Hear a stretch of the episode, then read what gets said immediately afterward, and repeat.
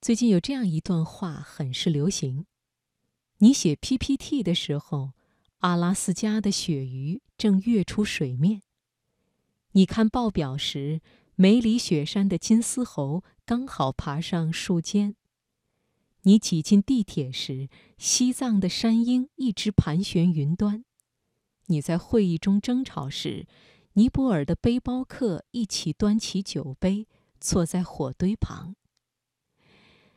当你挤着地铁赶着早班车去上班的时候，另一些你同龄的佼佼者早已过上你梦想当中的生活，是因为他们比你工作更勤奋、更拼命吗？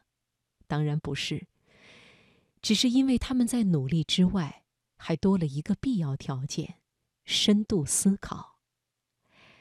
接下来职场分享，请你听的文章就是：请远离身边只会勤奋的人。作者陶和。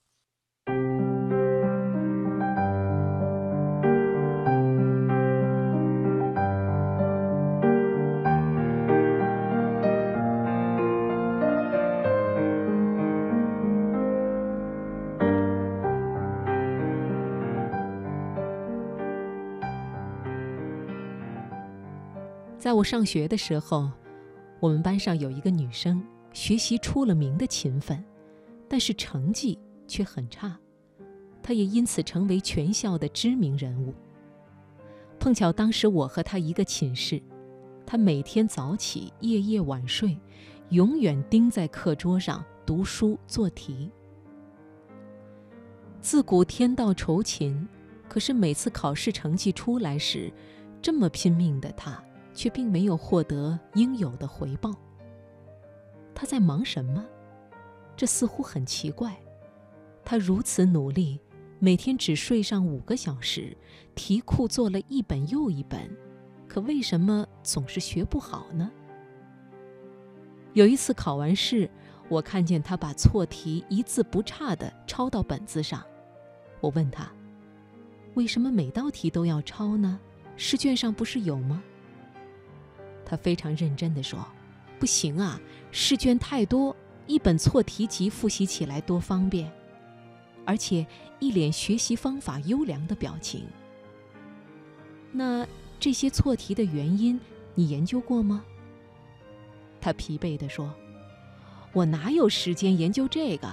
等我抄完再说吧。”我和另一个成绩很好，但是常常看起来非常轻松的同学探讨过这个问题。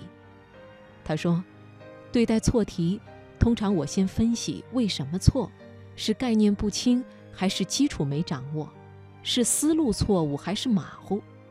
概念不清的重新研究概念，思路错误的回忆当时的思路，分析正确答案的思路是什么？以后同类的题是否都是一样的思路？只有特别有价值的才会抄下来。看，这就是拼命学习和深度思考的区别。拼命学习是把时间和精力投入在事情的低效率环节中，而深度思考则是把时间和精力投入到事情最高效的环节中去。其实，在职场中也是这样。我不认为一个为了工作放弃自己全部业余生活，甚至放弃自己家庭的人是值得尊敬的。而他们恰恰是一个公司中最可怕的定时炸弹。我曾经和一位即将迈入四十岁的资深文案者共事，他有老婆有孩子，却天天加班到深夜十一点半，离开公司的时候还要把笔记本抱回家，第二天早上又是九点不到就出现在公司了，周末也会进入加班状态，在他心里。工作是最重要的，老婆孩子都不能打扰。这看起来简直是感动公司的员工楷模，为了公司，为了工作，时时刻刻都在备战状态。果不其然，他很快就成为被老板极力推崇的老黄牛，公司全部提倡学习他的加班加点行为。我和这位资深文案共事过一段时间，开过好多次会。几次之后，我就确认，他是一个不深度思考而且拼命勤奋的人。所有的事情他都要亲力亲为，即使身兼好几个项目，仍然如此，务必事必躬亲。明明一个会议就可以解决的事情，他却非要加班加点、苦思冥想，拖好几个工作日来做这件事，然而最后仍然不能妥善解决。而且他不仅自己每天加班，还让我们这些与他共事的人没有一个敢下班，因为他为整个团队营造了一个加班氛围。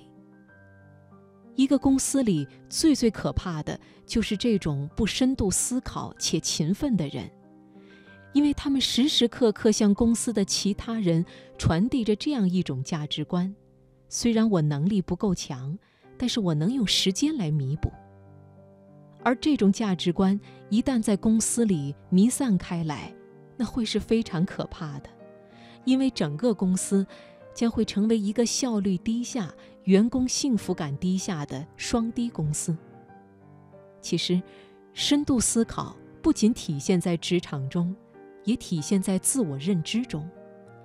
从小到大，我的数学成绩就不好，在和数字相关的工作领域中。我就不会脱颖而出，所以我不会去选择当一名会计或是精算师，那对我简直是一场灾难。但是我的文字还不错，所以我会去尝试从事文字类的工作。还记得刚进入广告公司工作的时候，同样的任务和工作量，我几乎都能在下班前完成。而很多和我一同进入公司的小伙伴们，则是夜夜熬夜加班。几个月后，这些人就转行了，他们去了那些更适合他们的行业和公司，找到了自己的一片天地。现在看来，这些人都是会深度思考的人，因为他们会考虑自己的优势和劣势，从而找到适合自己的舞台。而那些不善于深度思考的人，则会咬牙硬撑，十年如一日的在一个岗位上，就如同刚才那位四十岁的资深文案。是他们欠缺拼命和勤奋吗？都不缺，他们缺的是深度思考。只有带有深度思考的拼命干，才能让你达成你的生活愿望；反之，则是在重复劳动。浪费生命。谈到深度思考，爱因斯坦曾经说过一段话：“如果给我一个小时来解决一道决定我生死的命题，我会花上五十五分钟来弄清楚这道题到底是在问什么。一旦清楚了他到底在问什么，剩下的五分钟就足够回答这个问题了。”努力固然很重要，怎么强调都不为过，因为它是优秀结果的必要非充分条件。那么，如何让它变得充分必要呢？我给出的答案是：拒绝思维懒惰，习惯深度思考，永远不要用战术上的勤奋去掩盖战略上的懒惰。当你在学习、职场、自我认知方面，掌握了深度思考的能力，就可以游刃有余地掌控自己的生活了。到那时，阿拉斯加的鳕鱼、梅里雪山的金丝猴、西藏的山鹰，都将成为你生活中不会错过的精彩。